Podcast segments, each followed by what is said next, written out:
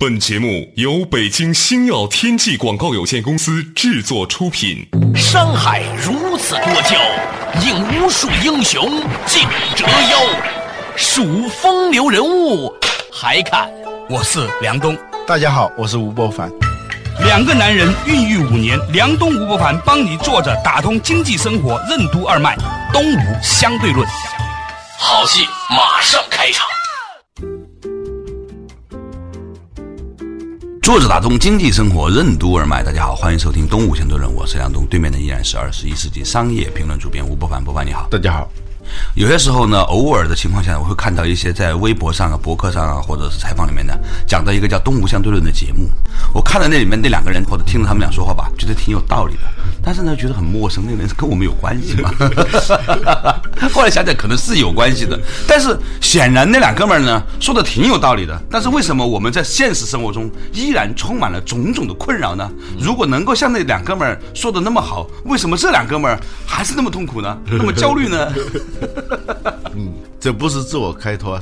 有一个哲学家叫萨特，是吧？他说这个思想家，嗯，跟别人建起了思想的大厦，而自己永远住在思想的茅草棚里头。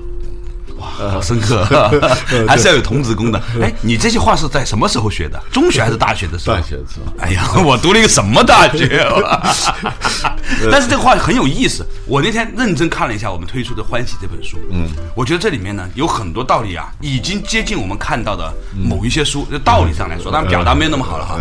但是显然我们的德性是不如先贤的。对。那于是我就。产生了一个一刹那间的怀疑，是不是那些所谓的先贤在写出那一些闪亮的字句、留下光芒万丈的语言的时候，其实当时在他们那个时候也过得很痛苦和不成功呢？嗯，一部电影里头写陈独秀啊，共产党的早期的创始人陈独秀的一部电影啊，他就在跟李大钊在讨论一个问题，说李一生要做的事情是什么？他说是为天下人创造幸福。李大钊说：“你幸福吗？”嗯，陈独秀脾气很急的一个人嘛，要那么幸福干嘛？这片子是在国内公映的吗？对 对，那是可以说的了。对对，这话很精彩啊。这个事情的确用博凡来说，这不是开脱，而是这似乎是一个普遍现象。嗯，对。这前不久有一条在圈子内的人关心的新闻，叫迈克尔波特，著名的管理学、战略管理学大师迈克尔波特创办的一家公司叫摩利特。以前我们在节目里也提到这家公司，这家公司呢是他的那些。合伙人、领导者都是全球顶级的管理学大师，嗯，他们几乎每个人都有很著名的著作和文章。就这样一家公司，创立呢时间也不短了，其实也有二三十年了，嗯，但是最近呢破产了。波特还在吗？还在。你说他走了破产了，那也没话说，是吧？啊，对，全世界每天都有多少个公司在破产，其实无所谓的。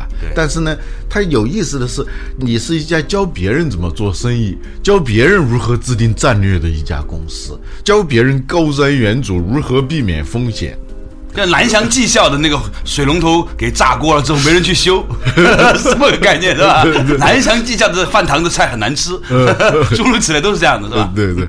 赵本山他们推的一个电视剧里头，我看记得有一个情节，就是有一个人专门治那个不孕不育症嘛，对，把药都开了，人家钱也付了，人开始就到家常说您挺好的，哎，我们老两口。挺好的，那个那个无儿无女，但是还是挺好的。他是指那个不孕不育的，人立即就把那个药给就扔在垃圾桶里头去了。这常常是这样啊。对呀，我经常看见有一些人告诉你说要做准分子手术，可以把眼睛那个近视眼治掉，自己推一推自己的眼镜儿。准分子手术挺有用。第一个问题就是你干嘛自己不做呀？对吧？嗯。我那个朋友呢，每次都跟人家解释，因为我鼻子短，而且鼻子有点塌，所以呢我戴眼镜比较好看。然后呢把眼镜摘下，你看是不是？为了证明自己这一点。但是总是显得有点苍白嘛，不够有力嘛。对，就是我们今天提到的这些话题呢，包括波特的话题也好，包括不孕不育症的话题也好，包括眼睛的话题也好，包括我们俩自己的话题也好，诸如此类，最后总是背后隐藏着这样的一种规律。嗯，这我们看到的太多了。小时候就读那些什么王老师谈作文啊，就如何写出一首好文章来啊，嗯，如何成为一个作家啊，给文学青年这样的书啊，嗯。但是那些人呢，都不知道他们是谁。嗯，对，而且还有一个特别有意思的现象，比如说在电视里面教大家炒股的人，你想，如果我真的能知道这个股票会发达，我犯得着去电视台领了两千块钱的那个 嘉宾费了？没有两千啊，没有两千，以博凡的经验啊，两百而已啊，两百太少，两千太多，四五百块钱吧，还不够操作一个来回盘呢，对吧？所以就好像这个事情在现现实生活中总是出现，嗯，那我们今天讨论的问题就是，对，对于那些好为人师者，我们怎么看待？是不是他们不能做到，就说明他所说的东西就真的可以一盘否定呢？美国人在抢白别人的时候，经常说了一句话：如果两人发生激烈的冲突以后，那另外一个人就会说，既然你如此聪明。那你为什么没发财呢？呃，这可以用来说很多了，说很多的经济学家、管理学家、咨询顾问、炒股大师，所有在机场的那些教别人做生意的人啊，这真的是一个问题。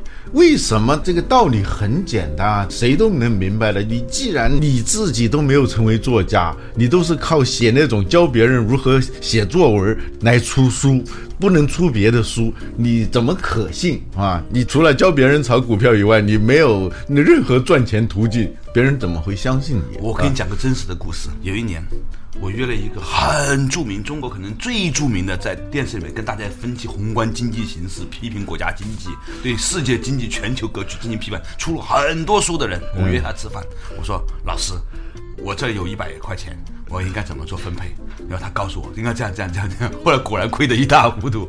哦，我问他你是这样吗？他说我也亏得一塌糊涂，所以现在要出来拼命讲课。我知道了一个很著名的股评家，我知道他是被套的，这些年来一直还在那儿站岗呢。就这个现象听起来很荒诞，但是很多看起来荒诞、听起来荒诞的事情，它并不那么简单。对，也不能一概的说。啊，这些人都是骗人的，讲的东西都是废话。啊，因为好多事情啊，比如说这句话，既然你如此聪明，为什么不能发财？你可以用到很多事情上。你发现这句话呢，听起来很有道理啊。既然你如此聪明，为什么不能发财？世界上，它比如有摄影家之外，嗯，总有摄影批评家；文学家之外，有文学批评家，有大量的这种批评家。这应该说，这些人文学批评家肯定是不会写作品的嘛。他要写作品，他就不站在另外一队里面去了。对，所以今天这个话题呢就很有趣了。我们慢慢展开哈，嗯，就是为什么那一些股评家最后都不能成为最好的股票操作者，而那些股票操作者为什么又要对某一些股评家还是很认同呢？啊，这个背后其实想来应该不那么简单。稍事休息，马上继续回来。作者打通经济生活任督二脉，东吴相对论。著名战略管理学大师迈克尔·波特创办的魔力特公司的破产说明了什么问题？那些善于教别人做生意、写文章、炒股票的人，为什么自己往往不善于做生意、写文章、炒股票？为什么说很多思想家给别人建立起了思想的大厦，自己却永远住在思想的茅草房里？现实生活中，到底是知易行难，还是知难行易呢？欢迎收听《东吴相对论》，本期话题：VACA 时代的战略之上期。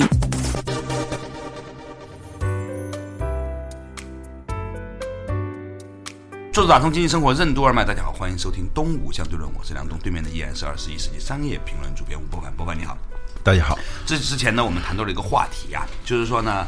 一个叫做麦克波特的人，他是世界上非常著名的战略管理大师，著名的波特五力啊，就是他所提出来的。嗯，但是呢，波特先生他所自己创办的咨询公司呢，最后破产了。这破产呢，它意味着两个东西。第一个呢，就是说他不善于管理公司，对他不能为自己的公司制定一个良好的战略，要不然为什么会破产，是吧？对。第二呢，就也许他的理论本身就有问题。你是应该是最懂战略的人，你自己呢就做了一个就现身说法反面的，是吧？假如这个理论是正确的话，怎么会做了一个反面教材？啊。这就让我们开始思考一个问题，就是到底这个战略有没有用？到底那个知易行难，嗯，还是知难行易，或者是知行合一？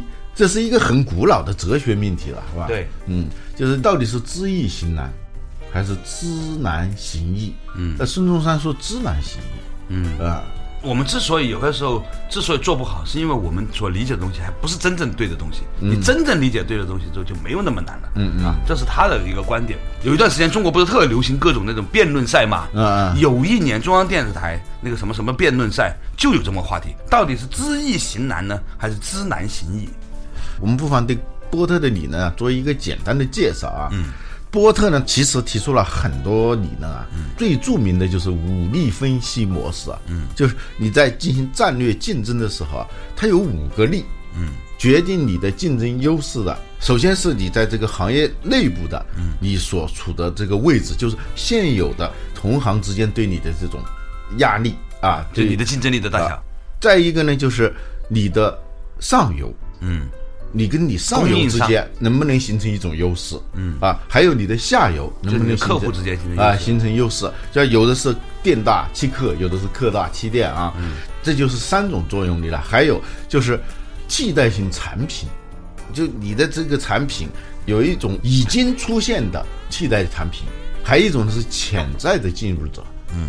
举个例子，就是以相机为例。假如你不是那种特别专业的那种相机的话，就一般使用的相机的话，突然会有一种现有的这种产品，它通过改进以后，一下子就能够替代你。当时日本的傻瓜相机就一下子把这个其他的就给竞争下去了。嗯，原因就是它的操作特别的简易。假定拍照的那个人是一个傻子，他都会拍。哎，如果镜头盖你没打开的话，嗯。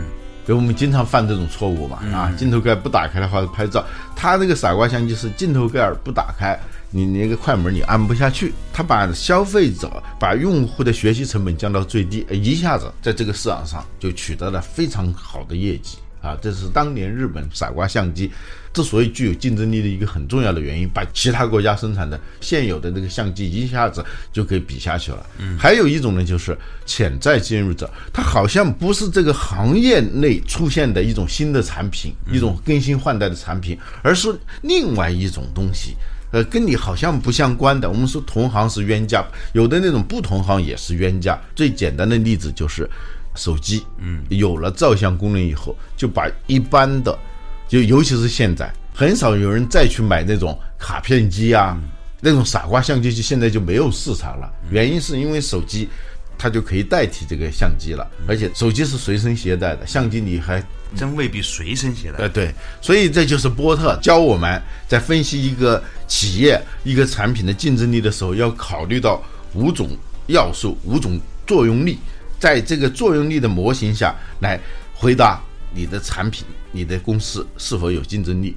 应该说，这个模型呢出来以后啊，还是很实用的，很实用。到这个，思考工具嘛，啊，它是一个思考工具。到今天呢，也还是有它的可用之处的。嗯，但问题就在于呢，波特提出这种理呢是在上个世纪八十年代，那个时候啊，产业的界限呢非常的。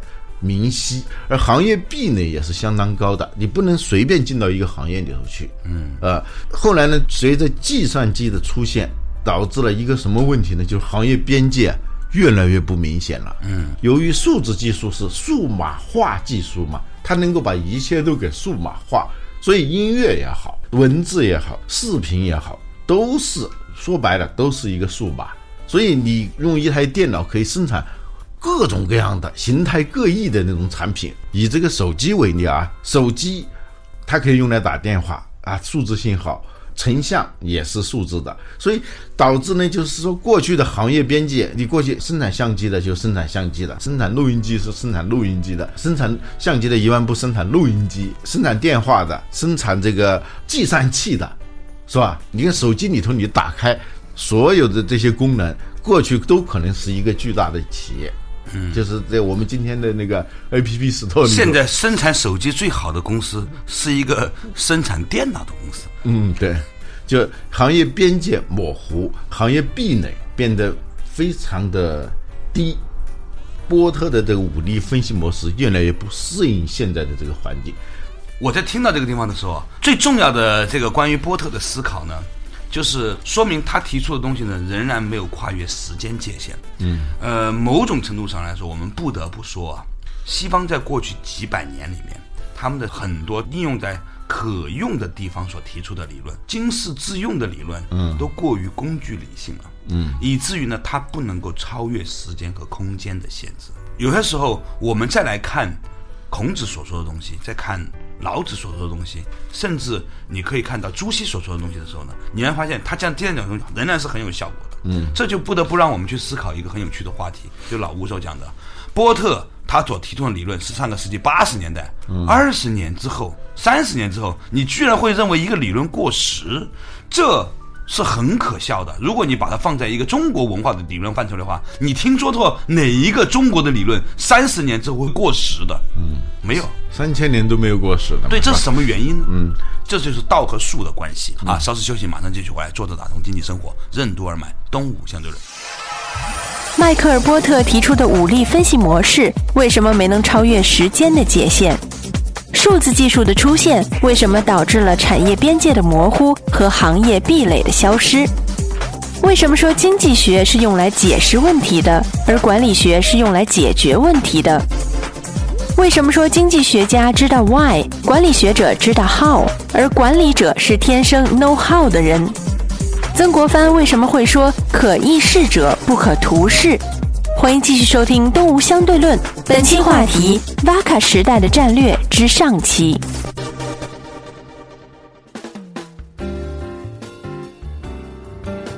作者打通经济生活任督二脉，大家好，欢迎收听《东吴相对论》，我是梁东，对面的依然是二十一世纪商业评论主编吴伯凡，伯凡你好，大家好。较早之前呢，我们提到一个话题啊，就是呢，这个世界著名的战略大师波特呢提出的波特五力的这位大师呢，他自己的咨询公司关门了。那伯凡呢，其中的一个观点呢，认为呢，是因为他所提出的理论呢是在上个世纪八十年代，当时的产业边界仍然是比较清晰的，所以呢，他的那个理论里面针对如何面对不同行业之间的替代竞争的这些理论呢，在当时是非常具有。前瞻性和意义的，而放在今天呢，就似乎不能够解决许多的问题了。嗯，当然，我们也觉得说这是其中的一种观点，但是呢，从另外一个角度上来说呢，我们也可以发现说，原来在过去的有一段时间里面，我们看到的很多所谓的流行性的理论，嗯，不管是在政治、经济还是企业管理这个理论啊，他们都有某种程度的时间的局限性。嗯，这种时间的局限性呢？多少让我觉得说，哎呀，原来还是有道术之差别呀。嗯，你提到术呢，可以一时一地之用；道呢，它一定是跨越时间和空间的。嗯，这波特的武力分析之所以过时，除了那个时代的局限以外，还有一个就是学科的局限。嗯，我们现在都认为他是一个管理学大师，其实他真正的身份是产业经济学家啊。经济学和管理学很不一样的。是吗？呃，经济学它着重于解释问题，比如张五常教授，他专有一本书叫《经济解释》，他认为经济学是来解释问题的，他能够把一个我们日常司空见惯的一个现象，它进行一个很有条理的解释，或者是证明，它有点像几何学的那种方式。几何学我们一眼一看，呃，这这两条线就是垂直的。嗯，问题几何学它强调的不是结论。而是过程，你要证明这两条线是垂直的。为什么一加一等于二呢？要去证明这个数学要解决问题，在数学要解决的问题。经济学呢，它在这一点上，它跟数学是非常相似的。它更多的是解释问题，它是问的是 why 为什么？嗯。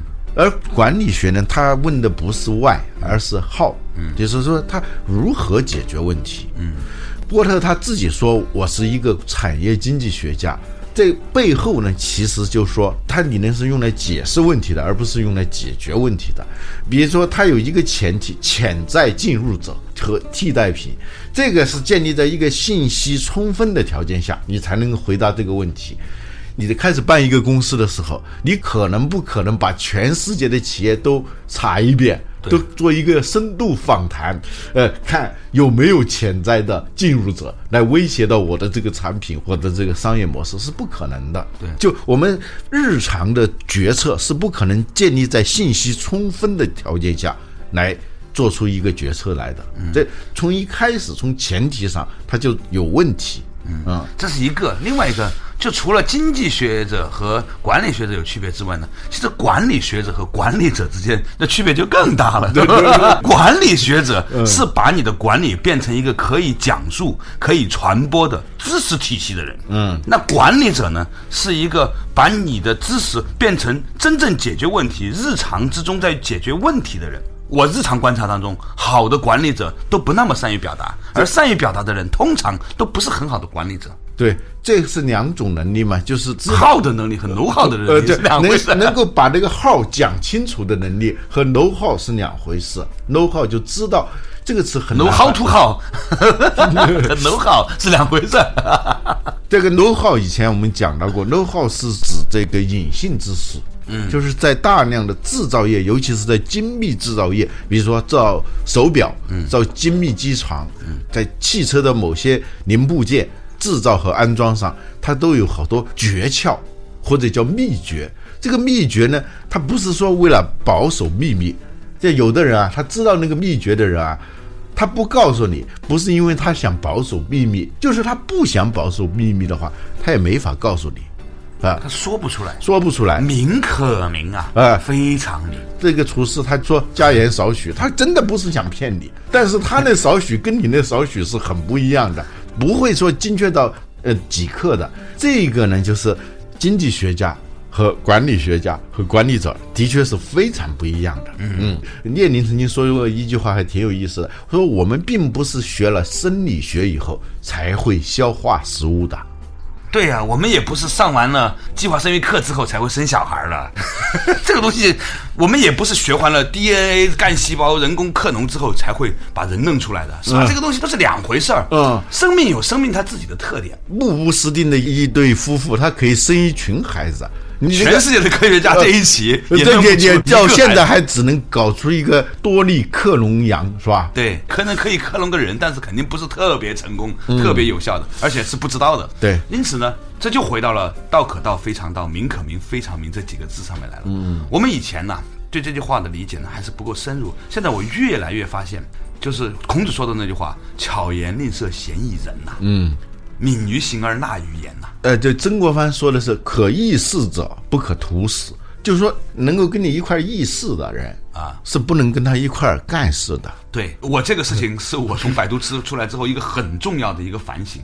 我最后得出了一个结论，我就不是一个学管理的，尤其是我读了管理学院之后，我得出了一个结论，我真的不是一个好的管理者。所以，那你要想做企业，你怎么办？只有一个办法，你去专门去找那些擅长做管理的人，嗯，然后呢，跟着大家一块儿混，好像你在这个团队里面，其实你一定要知道你自己的工作边界在哪里。所以我一直在致力于做一件事情，就是跟大家分享管理的知识。但是真正做事的时候，我还是听大家你们怎么看，你们怎么做。最后他们说我们也不知道怎么做，我们就这么做吧。我说那好吧，就按照你们该做的去做吧，不用管我的。对，擅长管理的人，他这里头有一个是有天赋的。前两天我坐飞机的时候啊，啊有一个老太太啊，呃，就是跟我挨着坐。本来我是靠走道的，嗯，她是靠窗的。平时找人换位置啊什么，叫我来说我就很难开口是吗？啊。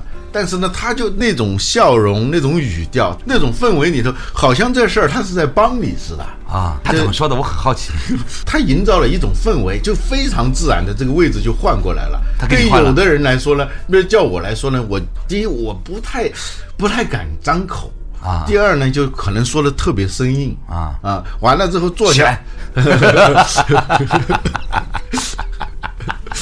继续。我我认识机长，我我认识局长啊，就这种方式啊，那很生硬，但他就把这个问题就是行云流水般的就不露痕迹的就润物细无声啊，就解决了。。而且呢，有时候啊，一个事情办成了，有时候员工跟老板来谈工资的时候，老板强迫员工接受了一个水平的工资啊，但是这里头可能就埋下了祸根。嗯，同样，员工有时候讨价还价，要了一个很高的工资，也埋下了祸根。就一个问题解决之后，他新的问题就来了，因为解决这个问题所以好的管理者，他不是说解决一个问题的，他后续的问题也处理得很好。就我跟他换了位置以后，那个老太太那种亲和力啊，就很自然。你跟他坐在一起，后来他拿起电话在打，在说：“哟，我这吓一跳，那是你老总哎。”听他打电话，在布置一些任务啊什么什么的，显然是跟他的员工在布置工作，我才知道那是一个老总。就当时在想啊，我是天生做不了管理者的，这肯定有天赋的成分在里头。嗯说回来呢，就是呃，有一本书啊，叫《现在你发现你的优势》，我们经常在节目里提到。嗯，其实这本书反复讲的一个东西，就是你必须要知道你的天赋在哪里。嗯，而且一个人的天赋呢，基本上在三岁以后，最多最多到十四岁以后就定下来了。嗯，这和你的许许多多的隐性的你所不知道的过程所形成的业有关。啊，这个词呢，我打了一个引号哈，就是说你的惯性吧，嗯，我们习惯于这样去做事情，其实这就是你的天赋，嗯。所以今天呢，我们和老吴呢用了半个小时呢，稍稍的和大家一起来看到了一个有趣的现象，就是通常情况下，当一个人滔滔不绝的、很有系统和架构的理论去把一个事情表达出来的时候，你一定要非常清醒的知道，他仅仅是在把这个事情说得非常好，而且。大部分让你觉得说得好的人，说的也的确很有道理，也与你心有戚戚焉了。但是你一定要知道，把他所讲的东西交给他去做，那一定要有完全不同的期望值。有时候我们招员工的时候，或者找合作伙伴的时候，都说：“哎，先谈一谈吧。”嗯，有时候谈得非常的好，对，但一旦操作起来。就完全不是那么回事啊！我们常常说沟通是非常重要的，但是这种沟通呢，有时候又恰恰是不重要的。嗯，因为沟通它有很多层面的沟通，管理呢它是 know how 的东西啊。所以呢，中国有句古话又说的挺好的，嗯，叫做听其言呐，关键是要观其行。嗯啊，你要把他的行为和他的语言对照之后，才能真正的了解他的核心重点优势在哪里啊！所以感谢大家收听今天前半段关于呃我们这个话题的讨论，以后有机会呢再和大家继续深入了解每一个人身上所呈现出来的表达性和行为性之间的互动关系。感谢大家收听今天的动物相对论，再见。